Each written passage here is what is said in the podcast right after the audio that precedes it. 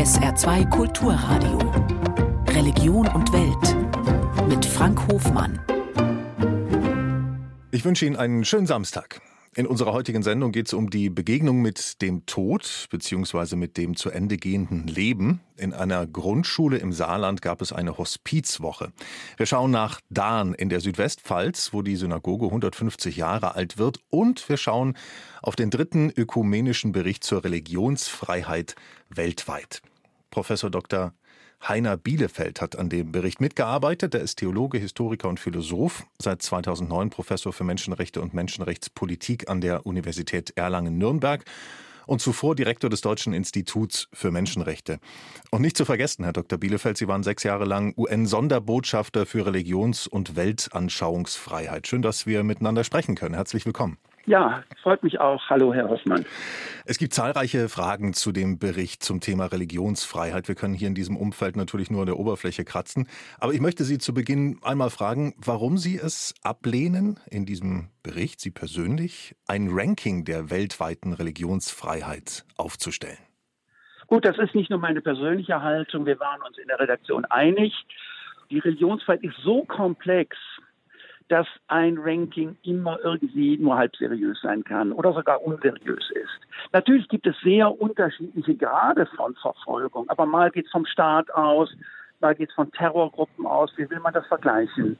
Es gibt auch ganz unterschiedliche Orte, in denen sich Verletzungen der Religionsfreiheit manifestieren. Nehmen wir mal Schändung von Grabstätten. Wie viele Menschen sind denn davon betroffen, wenn eine Grabstätte geschändet wird? Nur die Familie, die ganze Gruppe, möglicherweise sogar über den regionalen Bereich hinaus.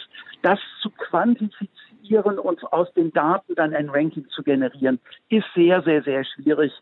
Ich würde davon Abstand nehmen. Was haben wir denn eigentlich unter Religionsfreiheit zu verstehen und wie ordnen Sie die Religionsfreiheit in ein Gefüge von Freiheitsrechten ein? Also in der Tat, äh, das Stichwort ist wunderbar. Gefüge von Freiheitsrechten. Also die Religionsfreiheit ist ein Menschenrecht und wie alle Menschenrechte ein Freiheitsrecht. Und sie steht in großer Nähe zu anderen Freiheitsrechten wie Meinungsfreiheit, Versammlungsfreiheit, Vereinigungsfreiheit. Also es geht darum, in der Gesellschaft Möglichkeiten zu schaffen, dass Menschen ihre verschiedenen Positionen äußern, sich auch dazu zusammenzuschließen. Und hier eben im Kontext Religion und Weltanschauung. Ein Freiheitsrecht der Menschen, übrigens nicht nur ein Recht zu glauben, auch ein Recht zu zweifeln, den Glauben zu wechseln, andere zum Glauben einzuladen. Es geht äh, um individuelle Freiheit, aber auch sehr stark um gruppenbezogene Freiheit, gemeinsame Gottesdienste durchzuführen, Kinder zu erziehen. Also ein sehr facettenreiches Recht. Ich verstehe das hoffentlich richtig, dass Religionsfreiheit auch die Freiheit umfasst, sich keiner Religion zuzuwenden. Das ist ganz wichtig und deshalb ist der vollständige Titel Religions- und Weltanschauungsfreiheit. Das klingt dann so ein bisschen umständlich, deshalb neigen wir dazu, auch ich neige dazu, die Kurzform zu wählen, Religionsfreiheit. Aber wenn man das ernst nimmt, die Logik Freiheit, also sich in Fragen von Religion frei zu positionieren, frei zu orientieren, freie Praxis, dann ist immer auch die Möglichkeit eingeschlossen, sich davon abzukehren, jeder Religion eine Absage zu erteilen. Deshalb Religionsfreiheit ist auch Weltanschauungsfreiheit. Es gilt auch für Atheisten, Agnostikerinnen und andere. Ich stelle mir das sehr schwierig vor, in bestimmten Ländern, wo eine Religion, eine bestimmte Religion und der Staat nicht voneinander getrennt sind. Mir fiel da jetzt spontan Afghanistan zum Beispiel ein, diese, wie Sie sich nennen, Gottesstaaten, vielleicht aber auch Bangladesch und Ägypten. Können Sie da Beispiele geben? Also erstmal, ich gebe Ihnen hundertprozentig recht. Also Sie sagen, Sie stellen sich ja schwer vor, ich würde mal eins draufsetzen. Letzten Endes ist es sogar unmöglich, Religionsfreiheit im vollen Sinne zusammenzubringen mit einem Staat, der sagt, das ist unsere Religion. Äh, also wenn der Staat sozusagen die Hand drauflegt auf eine bestimmte Religion, sei es der Islam, sei es das Christentum, was auch immer, oder manchmal auch in, in, in, in Indien erleben wir immer mehr, dass die nationale Identität mit Hindu-Religion aufgeladen wird, dann ist es schwer, für die Angehörigen sonstiger Religionsgemeinschaften, also derjenigen, die nicht dieser dominanten Gruppe anzugehören, Freiheit zu gewährleisten. Und da muss man übrigens sagen, gleichberechtigte Freiheit. Das ist eigentlich der Anspruch der Menschenrechte. Afghanistan ist ein ganz dramatisches Beispiel. Äh, Sie haben dann Bangladesch genannt. Äh, in Bangladesch sieht es schon deutlich anders aus. Also Bangladesch hat Elemente auch von Demokratie. Es gibt eine Menschenrechtskommission, es gibt Menschenrechtsdebatten. Ägypten ist jetzt äh, zunehmend sehr, sehr autoritär regiert und auch da sieht es für die Menschenrechte schwierig aus. Hm. Lassen Sie uns mal über Deutschland sprechen. Wie ist es denn in Deutschland hier bei uns um die Religionsfreiheit bestimmt? Kein Staat hat den Anspruch der Religionsfreiheit vollständig eingelöst. Also auch in Deutschland haben wir Baustellen, die daraus resultieren, dass der mittlerweile entstandene Pluralismus in Fragen von Religion und Weltanschauung in den Strukturen in Deutschland noch nicht so ganz angekommen ist. Also beispielsweise beim Religionsunterricht oder in anderen Bereichen der Kooperation von Staat und Religionsgemeinschaften. Das hat sich sozusagen mit den klassischen, mit den großen Kirchen eingespielt. Aber durch Immigration ist auch die Religionslandschaft pluralistischer geworden. Also da müssen wir sozusagen die Kooperationsstrukturen öffnen. Ich will nur einen Punkt sagen, der mir persönlich wichtiger ist, also das gesellschaftliche Klima. Also Religionsfreiheit hat nicht nur was zu tun mit dem Staat. Antisemitische Verschwörungstheorien, die leider immer heftiger grassieren, nicht nur bei ewig Gestrigen, da gibt es völlig neue Varianten, auch die sind eine natürlich ein Problem der Religionsfreiheit. Verschwörungstheorien schüchtern ein und schaffen ein Klima, in dem Menschen sich nicht frei fühlen.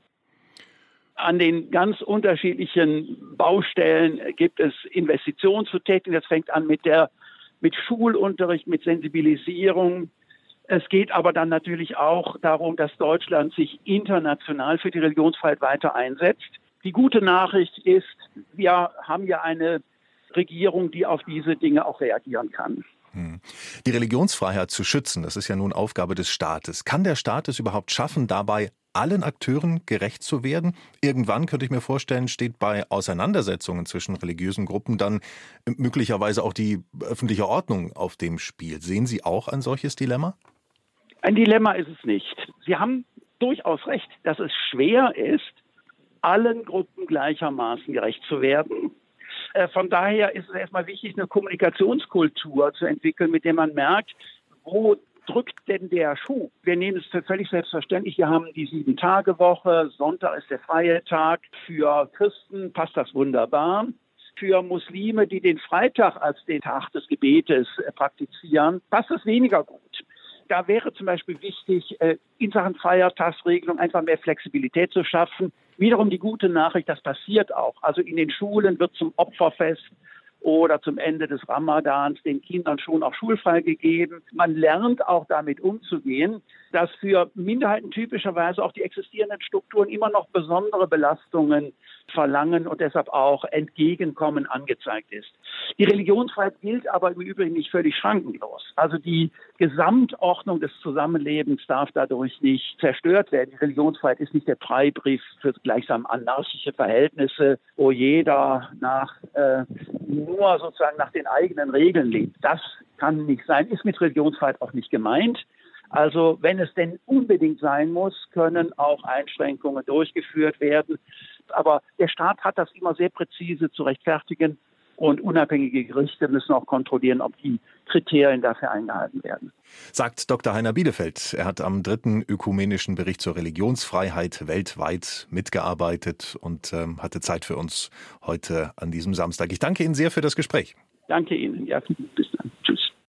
Unser zweites Thema heute. Eine Kirche ist in fast jedem Ort in Deutschland als Zeugnis christlichen Lebens zu finden. Und wenn man genauer hinschaut, dann kann man in einigen Orten auch auf dem Land noch Zeichen jüdischen Lebens erkennen. Auch in Dahn in der Südwestpfalz ist das so. Dort kümmert sich Ottmar Weber seit Jahrzehnten darum, Spuren der jüdischen Gemeinde zu finden. Dahn feiert das 150-jährige Jubiläum der Synagogeneinweihung. Sarah Sassou war bei einem historischen Rundgang dabei. Rund um das Gefallenen-Denkmal in der Stadtmitte haben sich um die 80 Menschen versammelt, weil sie der Einladung des Dahner Historikers Ottmar Weber gefolgt sind. Die erste Station? Ein Haus aus den 1980er Jahren. Was hat das mit der jüdischen Gemeinde zu tun?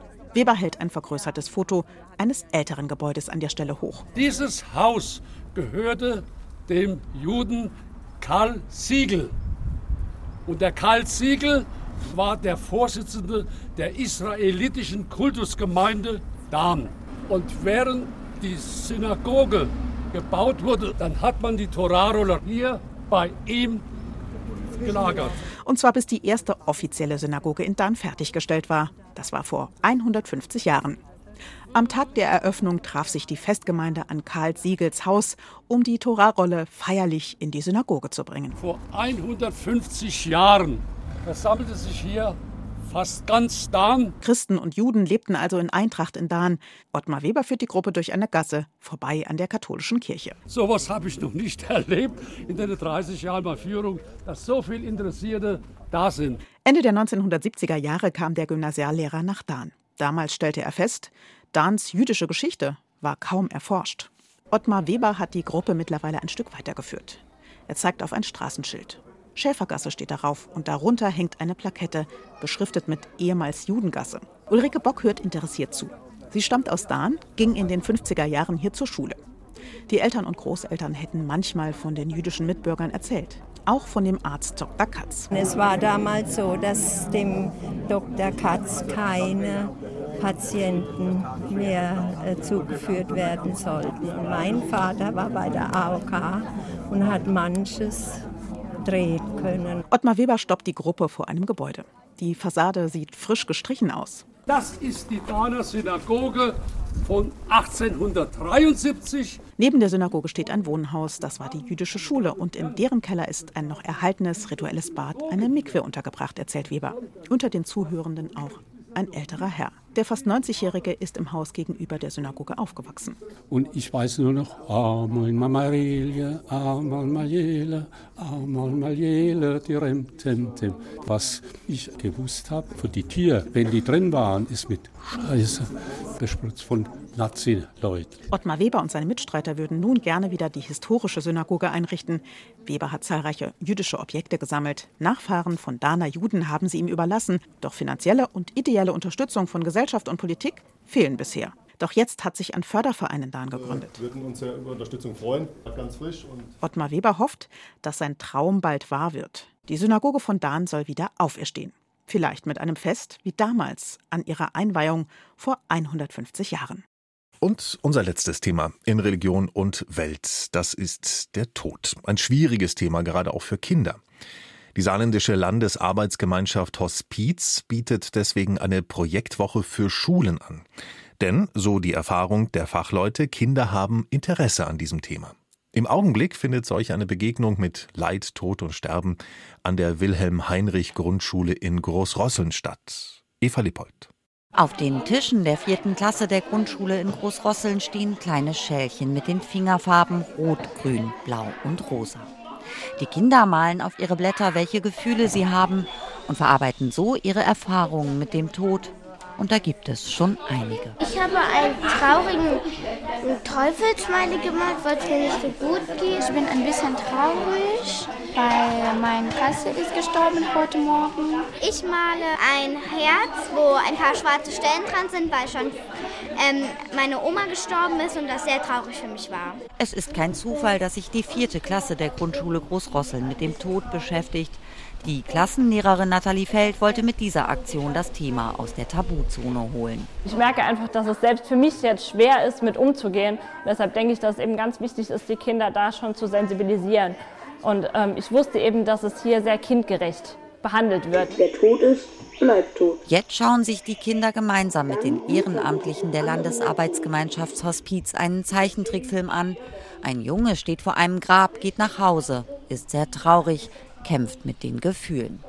Die Kinder hören zu, dann ist es für die geschulten Ehrenamtlichen wichtig, einfach zuzuhören, Fragen zu stellen, aber auch eigene Erlebnisse zu erzählen. Die Erfahrung von Magdalena Löw ist, dass Kinder mit dem Tod teilweise besser als Erwachsene umgehen können. Das haben wir auch hier erfahren, Kinder, die halt nicht einbezogen worden sind, die sind da schon sehr traurig und haben auch heute noch ihre Probleme. Andere, die damit einbezogen wurden, können ganz anders darüber reden. Also man sollte Kinder immer mit einbeziehen. Kinder nehmen das viel leichter, wie wir Erwachsene das eigentlich denken. Dann malen die Kinder noch ganz besondere Bilder. Dabei geht es um das Thema Himmel und den eigenen Tod. Die Kinder hängen die bunten Zeichnungen mit Magneten an die Tafel und erzählen, was für sie wichtig ist. Also ich habe mir gedacht, wenn ich ähm, sterbe, dass ich ähm, im Himmel bin und dass ich ganz viel Spaß habe mit dem Gott, dass da ähm, Tiere sind und ähm, ein Spielblatt. Ich habe mir gedacht, wenn ich sterbe, dass ich dann äh, Profifußballer werde und ein teures Auto fahre und ich schieße gerade einen Elfmeter. Wenn jemand stirbt, dann landet er auf einer Wolke, dann steht der hier und dann ist dort ein Engel und der sagt, du darfst rein. Dann geht's hier hoch und das soll Gott sein. Auf Petra über. Am Schluss der Einheit gibt es wie an jedem Projekttag ein besonderes Ritual. Die Kinder stehen im Kreis, haben ein langes buntes Band in der Hand und singen das Hoffnungslied Der Himmel geht über allen auf. So sind sie alle Teil einer großen Gemeinschaft, die nicht mit dem Tod enden soll.